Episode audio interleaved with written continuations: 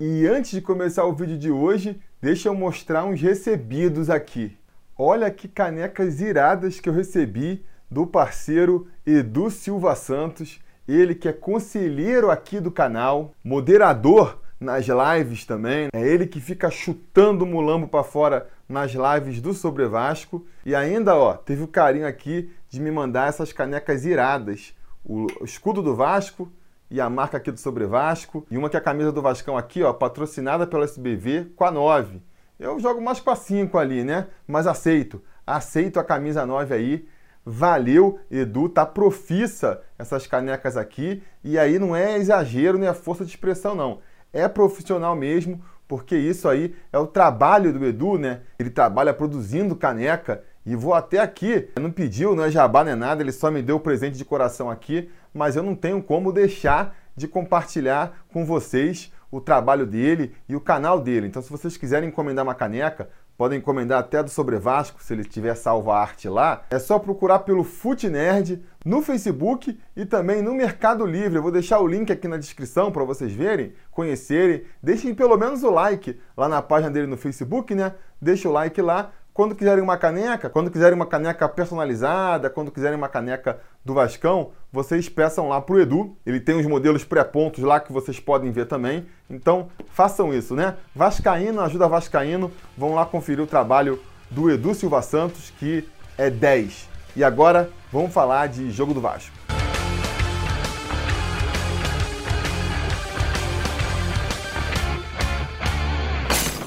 Torcida vascaína, Felipe Tiru de volta na área para falar de jogo do Vascão, porque nesse domingo, às 11 horas da manhã, com transmissão exclusiva por pay-per-view, o Vasco vai até Itaquera enfrentar o Corinthians pela 22ª rodada do Campeonato Brasileiro da Série A. Pois é, 22ª rodada. É o 21º jogo do Vasco, mas é a 22ª rodada porque o Vasco não jogou no meio de semana, né? Teve seu jogo contra o Galo transferido por conta da semifinal da Sul-Americana, mas fica tranquilo que essa semana mesmo tudo já se acerta. Na quarta-feira o Vasco enfrenta o Galo aí e volta a ter os 22 jogos que nem os restantes dos nossos adversários. Bom, mas voltando aqui, vamos falar de jogo contra o Corinthians, sempre um adversário complicado para o Vasco. Não é de hoje, desde que eu me dou por vascaíno, que o Vasco tem dificuldade contra o Corinthians. Quando a gente estava lá com um dos melhores times do Brasil e o Corinthians estava em baixa, já era difícil. De um tempo para cá, depois que eles ficaram na alta e a gente na baixa, ficou mais complicado ainda, né? Para vocês terem uma ideia, o Vasco não vence o Corinthians desde 2010. A gente conseguiu uma vitória ali em cima deles por 2 a 0 em São Januário, com gols de Zé Roberto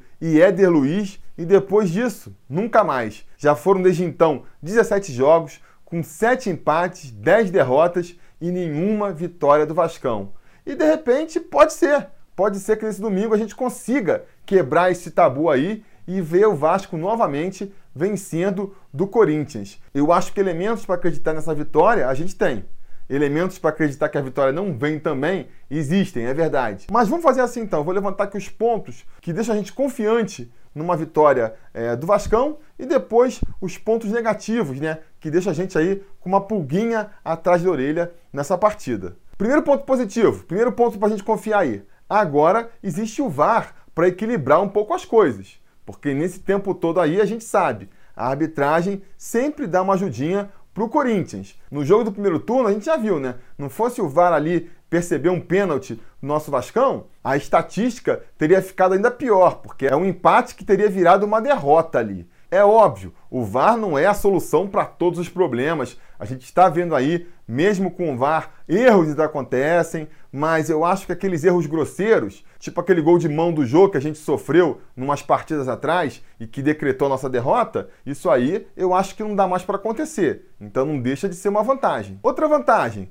o time do Corinthians não é nenhum bicho-papão, né? Nesses últimos 17 confrontos que a gente está falando aí, muitas vezes a gente pegou um Vasco muito debilitado contra um Corinthians bem mais forte. Eu acho que para essa partida a coisa está mais equilibrada. O Vasco vem em um bom momento, vem com uma equipe arrumadinha aí, enquanto o Corinthians está em uma fase, acabou de ser eliminado aí da Copa Sul-Americana e vamos e venhamos, né? Não tem nenhum time para botar medo não. Vamos entrar em campo pressionados, vamos ter que partir para cima para buscar o resultado e a gente sabe, esse tipo de confronto é o tipo de confronto que o Vasco gosta. Deixar a bola com o adversário, esperar para jogar na boa. Esse é o tipo de jogo em que o Vasco costuma se dar bem. Então, quem sabe, né? A gente num contra-ataque aí, explorando o nervosismo do Corinthians, a pressão do Corinthians, quem sabe assim a gente não consegue arrancar uma vitóriazinha. É claro, eu estaria muito mais confiante se não tivesse também uns argumentos contrários aí, né? Que prejudicasse a expectativa de uma vitória do Vasco. O primeiro deles é saber que eu vou estar lá no Itaquerão, eu vou estar assistindo o jogo e o meu retrospecto aí assistindo jogos do estádio não tem sido muito bom não. O Vasco não ganha do Corinthians desde 2010? Pois bem, eu não vejo o Vasco vencer num estádio desde 2013. Então é um tabu que tá meio parelho ali. Aí você vai perguntar, pô, Felipe, se você é tão pé frio, por que, que você continua indo nos jogos? Ora, é muito simples, porque eu não acredito nisso aí, né? Mas para quem acredita, pode ficar preocupado. Mas falando sério, o que me preocupa mais são duas questões. O primeiro são os desfalques que a gente vai ter para essa partida. O Henrique está suspenso com três cartões amarelos, então deve ter sua vaga ocupada ali pelo Erley. E só de pronunciar esse nome, metade da audiência aí deve ter tido um trimelique na espinha. E o outro desfalque que eu considero até mais grave é o Richard jogando ali na cabeça de área, né? O Richard que por ter sido emprestado pelo Corinthians não vai jogar contra o seu clube. Eu acho esse desfalque mais preocupante, porque a gente não tem substituto para essa posição.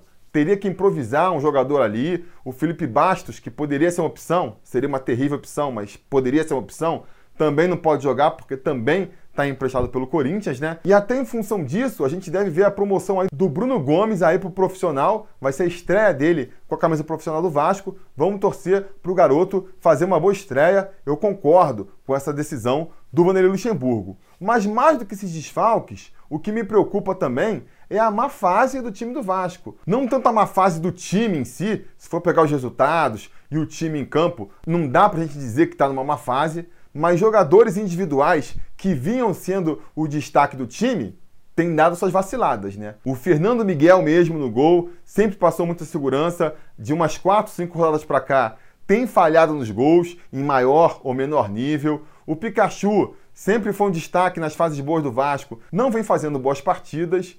E o Rossi, principalmente. O Rossi vinha sendo destaque ofensivo do Vasco até se machucar aí e ficar suspenso. E desde que voltou de contusão, que não é mais o mesmo jogador. E é complicado porque são jogadores para os quais a gente não tem como repor, né? Você vai tirar o Fernando Miguel, você vai botar quem? O Sidão no gol? Sem condições. Na lateral direita também. Vai tirar o Pikachu para botar o Cáceres? Por mais que você goste do Cáceres aí, o Pikachu tá acima, né? E na frente também, não tem quem botar no lugar do Rossi. Vai botar o Marrone no lugar do Rossi, vai botar o Cleiton. Não sei, eu acho que ainda vale a pena insistir com o Rossi. Mas, mas vamos então, já que eu estou falando disso aqui, vamos falar qual vai ser a provável escalação do Vasco e aí a gente fala melhor sobre essas questões. No gol, que eu já falei, Fernando Miguel está em uma fase, mas não tem outro para escalar. Vamos torcer para nessa partida ele fazer uma partida segura. Na lateral direita, Iago Pikachu continua na posição, que nem a gente já falou também, acompanhado ali do seu lado dessa vez pelo Erley. O Erley, que a galera vascaína tem uma bronca tremenda, talvez muito por conta do hit e sucesso total do Juninho lá do Machão da Gama, bota o Erley não. Eu particularmente acho que ele vinha bem mal quando foi barrado mesmo, mas já fez boas atuações também, já fez atuações seguras. Não acredito que vá fazer uma partida para retomar a posição, mas acho que sim, dependendo de como ele estiver treinando, né? Ele pode é, fazer uma partida segura, pode não comprometer lá atrás. Essa, pelo menos, é a expectativa. A se lamentar, né, é a decisão de não escalar o Ricardo Graça ali, porque ele é canhoto, joga pela esquerda, que nem o Castan, né? É, é, é, de lamentar, mas é de se entender também, né? O Vanderlei Luxemburgo está preferindo escalar os jogadores que são oriundos das suas posições. O Erle é zagueiro pela direita, o Ricardo é pela esquerda, então ele fica na reserva porque Leandro Castan vai ser o titular ali naquela posição, né? O nosso capitão, o nosso líder, nem está numa grande fase também, mas pela liderança que ele tem em campo, tem que ser o titular. E finalmente, Fechando a linha defensiva aí, Danilo Barcelos continua na lateral esquerda, também não vem fazendo grandes atuações, mas tem uma bola parada diferenciada ali, acabou sendo o autor do gol do Vasco na última partida. No meio campo, a gente vai ter a estreia de Bruno Gomes, que nem eu já falei, o menino da base aí que vem dando show nas categorias sub-20, joga muito, jogou muito na copinha no início do ano, e eu acho que merece essa oportunidade sim. Pô, mas vai ser uma fria, Poxa, mas logo contra o Corinthians fora de casa. É, galera, vai ser na pressão. Não tem jeito, né? Molecada de time grande, time grande na situação do Vasco,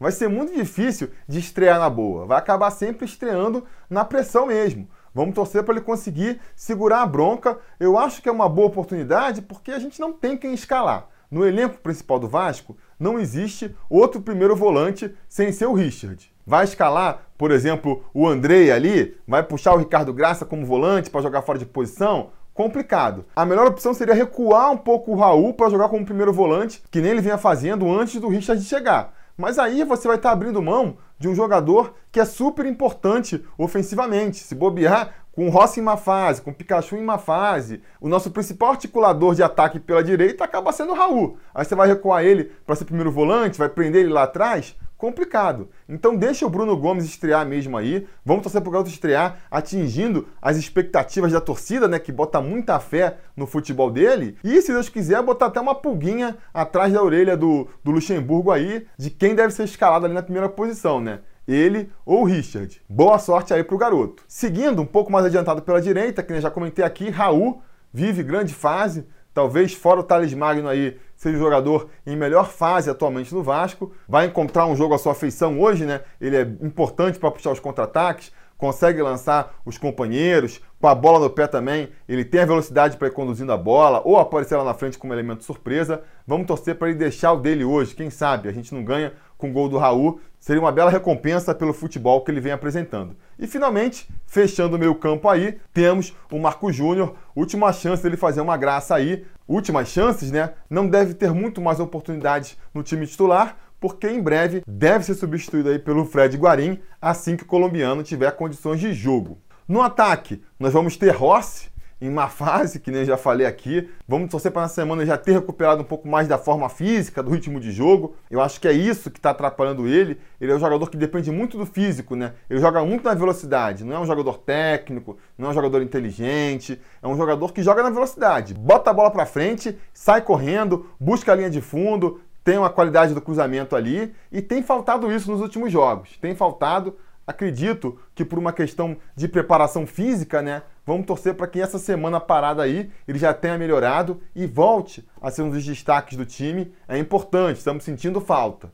Jogando como centroavante, Ribamar, que foi recuperado aí pelo Luxemburgo, pareceu que seria uma solução contra a Chapecoense. Contra o Atlético Paranaense já se mostrou o Ribamar de sempre, né? Nunca tive a ilusão de que ele ia resolver, mas eu acredito que ele pode ser útil. É um jogador limitado, é um jogador que irrita muitas vezes, mas é um jogador que, que pode resolver também. Não é um zero à esquerda completo, não. Então vamos torcer para nessa partida aí, mais uma vez, ele ter a sorte e acabar sendo decisivo, assim como Thales Magno, né? Fechando aí a escalação pela esquerda, Thales Magno deve ir para a seleção. Parece que o Vasco não vai conseguir a liberação completa, no máximo vai adiar um pouco ali a apresentação dele. Então é uma das últimas oportunidades também da gente ver o Thales Magno brilhando antes de se apresentar para a seleção brasileira. Vamos torcer para ele ser mais uma vez decisivo, como já foi em outras partidas. E quem sabe, né? É, é nele também que a gente bota muita fé numa vitória. Se a vitória vai sair, se o Vasco finalmente conseguir sair com uma vitória contra o Corinthians, muito provavelmente ela vai sair dos pés do menino Thales Mágico. E aí, se o time para a partida, né? É, repito, principalmente o desfalque do Richard ali é o que mais me preocupa. Quando ele sai, o time costuma se desestabilizar no meio, é um setor importante do meio campo, principalmente contra o Corinthians, né? Que é uma equipe chata de jogar contra. Era importante a gente ter um meio campo mais compacto, não teremos. Em compensação, o Corinthians vem pressionado, que nem eu falei, vai ter que ir para cima. A gente pode tentar aproveitar isso aí, por mais que vamos encarar uma defesa bem difícil pela frente. É a melhor defesa do campeonato, né? A defesa menos vazada do campeonato é a defesa do Corinthians com apenas 13 gols. Por outro lado, o Cássio está numa fase péssima. Se a gente está reclamando do Fernando Miguel aqui, o Cássio está muito pior. Então, de repente, no chutezinho despretensioso do Raul ali, sai o nosso gol da vitória também. Na minha aposta aqui, eu vou ser um pouco mais conservador, porque a gente tem um tabu grande aí contra o Corinthians. Eu tenho um tabu pessoal grande quando estou em estádios. Então, para não dar azar, vou apostar que fica 0 a 0 Vou apostar 0 a 0 nessa partida, mas com esse asterisco aí. Se o Cássio ajudar, a gente de repente consegue sair com um golzinho de diferença, não mais do que isso, mas já seria excelente, mais três pontos para conta. Se não, um pontinho, voltar com um pontinho de Taquera, não é mau resultado também não. Pensando aí na fuga do rebaixamento, na briga contra o rebaixamento, qualquer pontinho somado, principalmente fora de casa, já é de se comemorar. Beleza? Mas diga nos comentários a opinião de vocês sobre essa partida. Estão confiantes que o Vasco pode vencer? Acha que não? Diga aí nos comentários. Se você for de São Paulo, se você for nessa partida, me procura lá. Vou estar no estádio mais uma vez. E é sempre legal, foi muito maneiro falar com todo mundo lá em São Januário domingo passado. Repetirei a dose com o maior prazer agora em Itaquera. Se me vir por lá, não deixe de vir dar um abraço. No mais, depois da partida, um pouquinho depois, né? Porque eu vou ter que voltar lá de Itaquera ainda. A gente volta aqui com mais um vídeo para comentar o resultado. Beleza, galera? Tá combinado? Então tá combinado. A gente vai se falando. A realização desse vídeo só foi possível graças ao apoio inestimável dos conselheiros do Sobre Vasco. Ajude você também ao Sobre Vasco continuar no ar se tornando um apoiador em apoia.se barra ou sendo um membro do canal aqui no YouTube.